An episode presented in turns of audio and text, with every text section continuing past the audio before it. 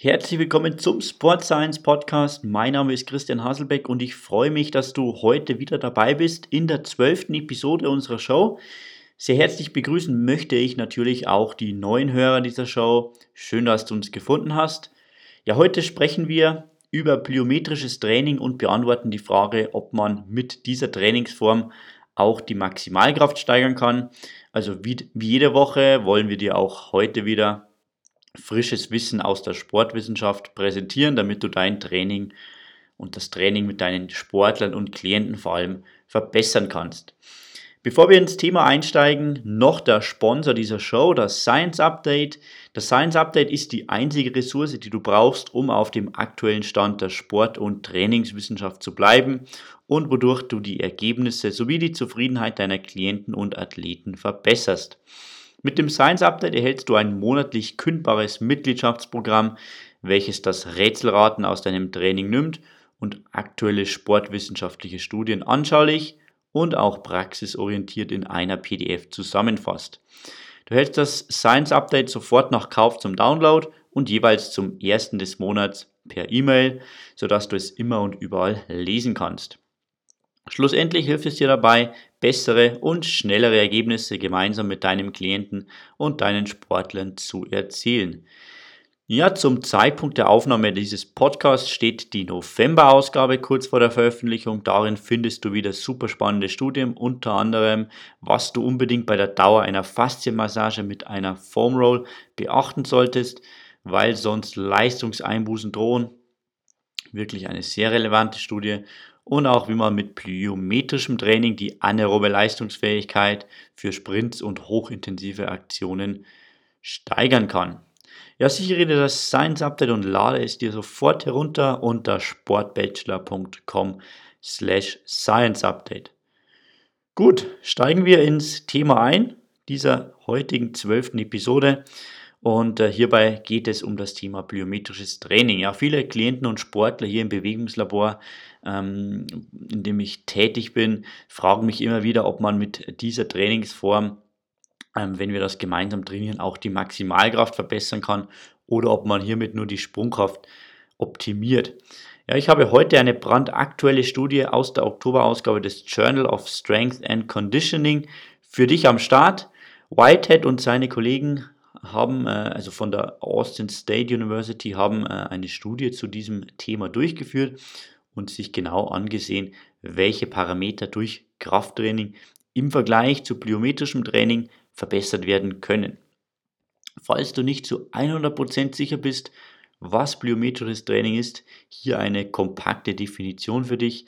Ganz vereinfacht kann man sagen, dass beim plyometrischen Training der Dehnungsverkürzungszyklus des Muskels ausgenutzt wird bzw. verbessert wird.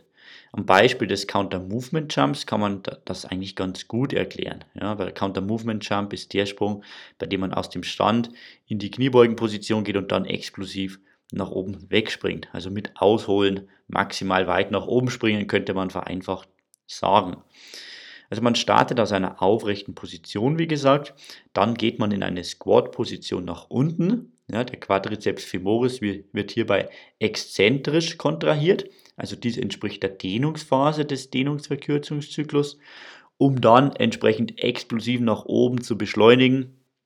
Der Quadriceps femoris wirkt hier konzentrisch, also verkürzend. Somit haben wir einen DVZ, also einen Dehnungsverkürzungszyklus.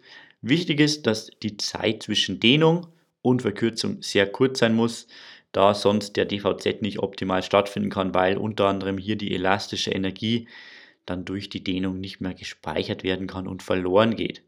Ja, im Grunde läuft plyometrisches Training dann so ab, nur dass man das natürlich in sehr, sehr vielen Varianten, Winkeln, Körperpositionen und so weiter durchführen kann. Ja, also so viel zum Thema plyometrisches Training. Was war das nochmal? Kommen wir zur Studie, ja, die Methodik.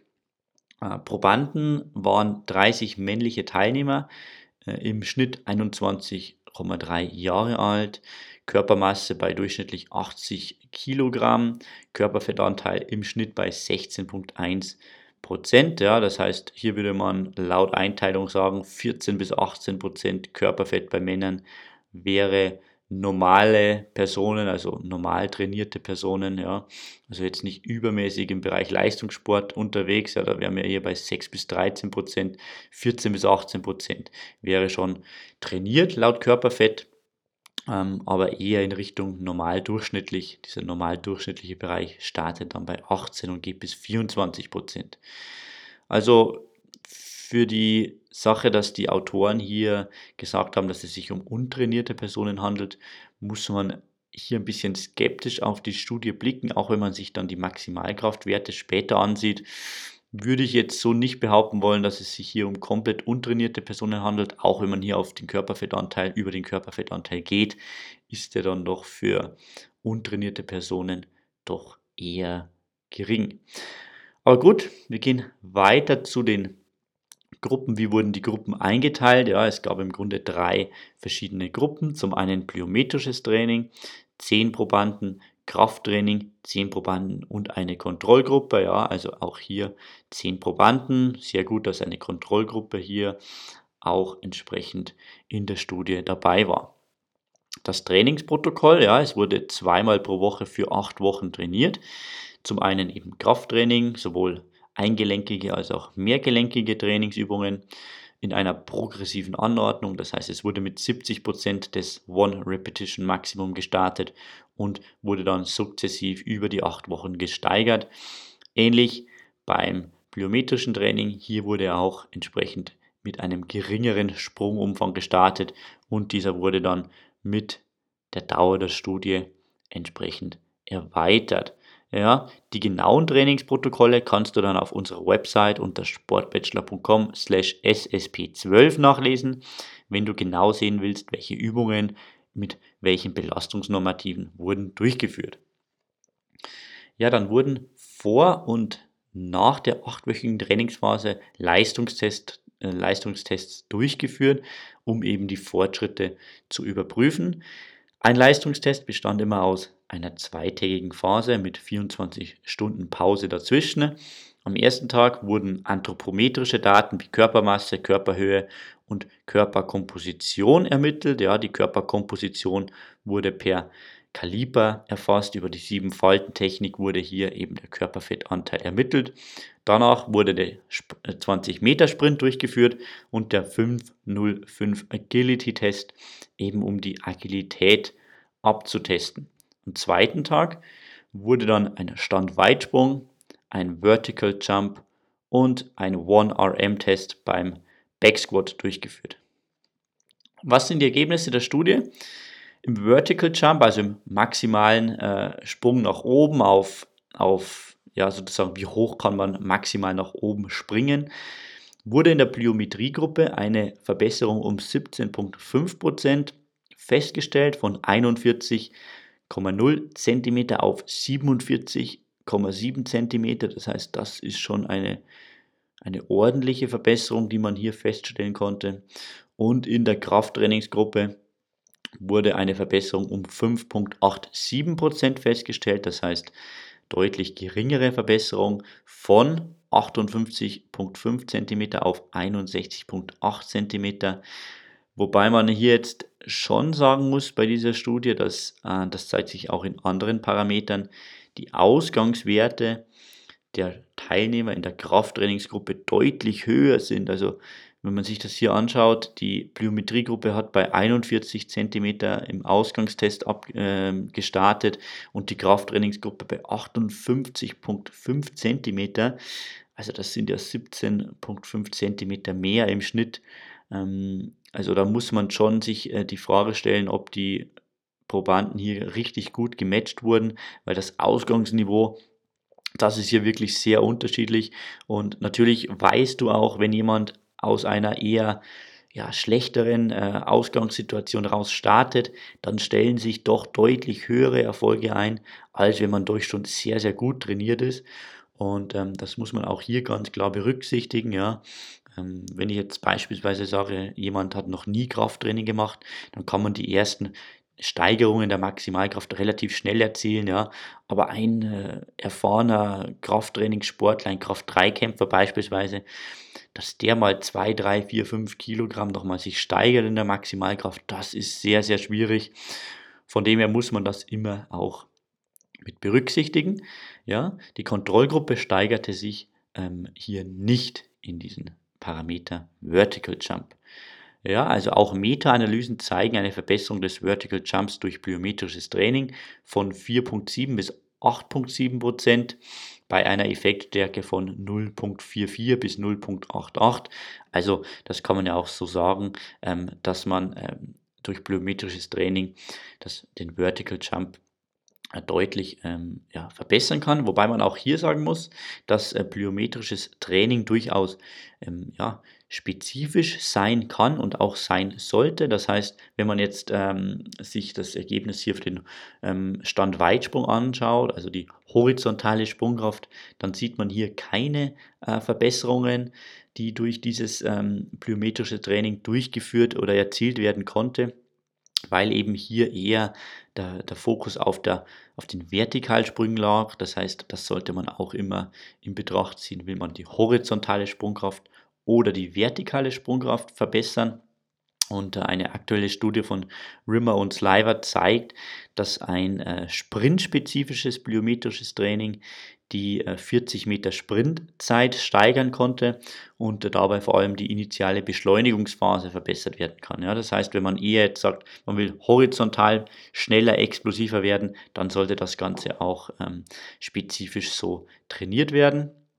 Und äh, dann sehen wir uns mal an, was passierte beim, beim Back hier bei der Maximalkraft in der Plyometriegruppe. Das ist ein wirklich ähm, ja, sehr guter Wert, konnte eine Verbesserung um 14,3% von 97,5 Kilogramm auf 109,6 Kilogramm ähm, gezeigt werden.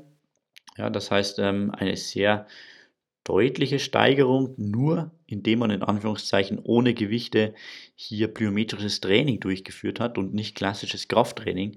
Ähm, also doch kann man hier sagen, man kann mit plyometrischem Training auch die Maximalkraft steigern, das kann man schon mal vorwegnehmen. Ähm, was ist jetzt in der Krafttrainingsgruppe passiert? Hier wurde eine Verbesserung von 118 Kilogramm 118,8 Kilogramm auf 139 Kilogramm gezeigt. Ähm, eine Verbesserung um 17,8 Prozent. Und auch hier sehen wir unglaubliche Unterschiede im Ausgangsniveau. 97,5 bei der Plyometriegruppe im Vergleich zu 118,8 bei der Krafttrainingsgruppe. Und auch hier stellt sich mir wieder die Frage, ähm, wo hier jetzt also eine untrainierte Person ähm, zu finden sein sollte, wenn man jetzt sagt, man startet bei 118,8 Kilogramm im Schnitt bei der Kniebeuge beim One Repetition Maximum. Also das scheint mir doch sehr, sehr viel zu sein. Ähm, möglicherweise äh, ist hier eher mit äh, untrained, vielleicht wurde hier eher ein Freizeitsportler äh, gemeint in dieser Studie. Also freizeitmäßig äh, sportlich aktiv, das könnte ich mir schon äh, eher dann vorstellen, wobei das auch dann sehr gute Werte sind. Ich habe beispielsweise meine, mein, meinen 1RM beim Backsquat mit ähm, dem Pushband gemessen. Da kann man über eine ja, über einen Beschleunigungssensor kann man dann entsprechend die Maximalkraft berechnen. Und da, da konnte ich 116 Kilogramm erreichen, trainiere aber doch schon regelmäßig Kniebeugen. Ja, das heißt, ähm, ich muss da schon einiges investieren, um dahin zu kommen. Aber gut, sei das Ganze mal dahingestellt. Ja. Ähm, dann, was äh, war noch ein Outcome? Agilität und 20 Meter Sprint. Hier konnte man keine äh, Verbesserungen in den beiden äh, Gruppen und auch nicht in der Kontrollgruppe sehen. Das heißt, das haben wir schon vorhin gesagt, möglicherweise ist das Training hier zu kurz bzw. zu unspezifisch, um die Agilität und die Sprintzeit hier zu beeinflussen. Ja. Was äh, man auch noch kurz, ähm, was ich auch noch kurz bemerken will hier, was ist jetzt äh, mit Krafttraining im Bereich der, der Agilität hier zu, ja, zu verbessern. Es gibt äh, ein paar Hinweise, dass Krafttraining hilft, um die Agilität zu steigern. Aber es gibt äh, nicht sehr, sehr viele deutliche Hinweise, dass man das jetzt als erstes machen sollte, äh, um sich äh, im Bereich der Agilität zu verbessern. Hier gibt es doch auch andere Möglichkeiten. Krafttraining scheint hier jetzt nicht das Primäre zu sein, ähm, aber das ist dann wieder ein anderes Thema. Ja, Fazit zu dieser Studie, zu diesem Podcast, sowohl plyometrisches ähm, ja, als auch Krafttraining, so zeigt diese Studie, äh, können die muskuläre Leistungsfähigkeit der unteren Extremitäten optimieren. Ja, in den Parametern Stand-Weitsprung und Maximalkraft wurden in dieser Studie ungefähr gleiche Leistungssteigerungen ja, erzielt. In unserem äh, großen Krafttrainings-Update, im Science-Update, haben wir vor ein paar Ausgaben die wichtigsten Verbesserungen durch unterschiedliche Krafttrainingsmethoden verglichen. Im Parameter Maximalkraft wurden in dieser Meta-Analyse 2 äh, plus vergeben für das plyometrische Training. Das heißt, dass man schon ein paar gute Anpassungen erzielen kann, zumindest bei eher untrainierteren Personen oder zumindest nicht hochtrainierten Personen. Äh, zum Vergleich, im Bereich der Schnellkraft hat das plyometrische Training 4 plus und im Bereich Muskelhypertrophie, also Zunahme der Muskelmasse, haben wir lediglich 1 plus. Das heißt, wenn ich jetzt auf Muskelmasse gehen will, Muskelmasse ähm, zunehmen will, dann ist plyometrisches Training eher nicht so sehr sinnvoll. Da sollte man dann eher andere Trainingsformen wählen. Ja, wenn du diese ähm, ja, diesen Überblick, diesen, dieses Krafttrainings-Update willst, was ich dir sehr, sehr empfehlen kann, dann kannst du unser Science-Update, äh, alle Ausgabenpaket ähm, downloaden und diese Tabelle dann ausdrucken. Ja? Alle Informationen dazu findest du dann auch wieder auf sportbachelor.com slash ssp12. Das war's zu diesem Thema. Ich freue mich wie jede Woche auch auf eine ehrliche Bewertung des Sport Science Podcasts bei iTunes, weil wir diesen Podcast ja dann besser ranken können und mehr Coaches weiterhelfen können. Die Möglichkeit zur Bewertung findest du unter sportbachelor.com/iTunes. Danke, dass du dir die Zeit aus deinem Tag genommen hast, um den Podcast zu hören. Das bedeutet mir wirklich sehr, sehr viel. Ich freue mich auf die nächste Woche, verweise noch auf die Quelle, die Autoren. Ähm, finde ich ähm, immer sehr wichtig auch zu nennen. Findest du auch in, äh, auf unserer Website sportbachelor.com slash ssp12. Ich freue mich auf die nächste Woche. Bis dahin und ciao.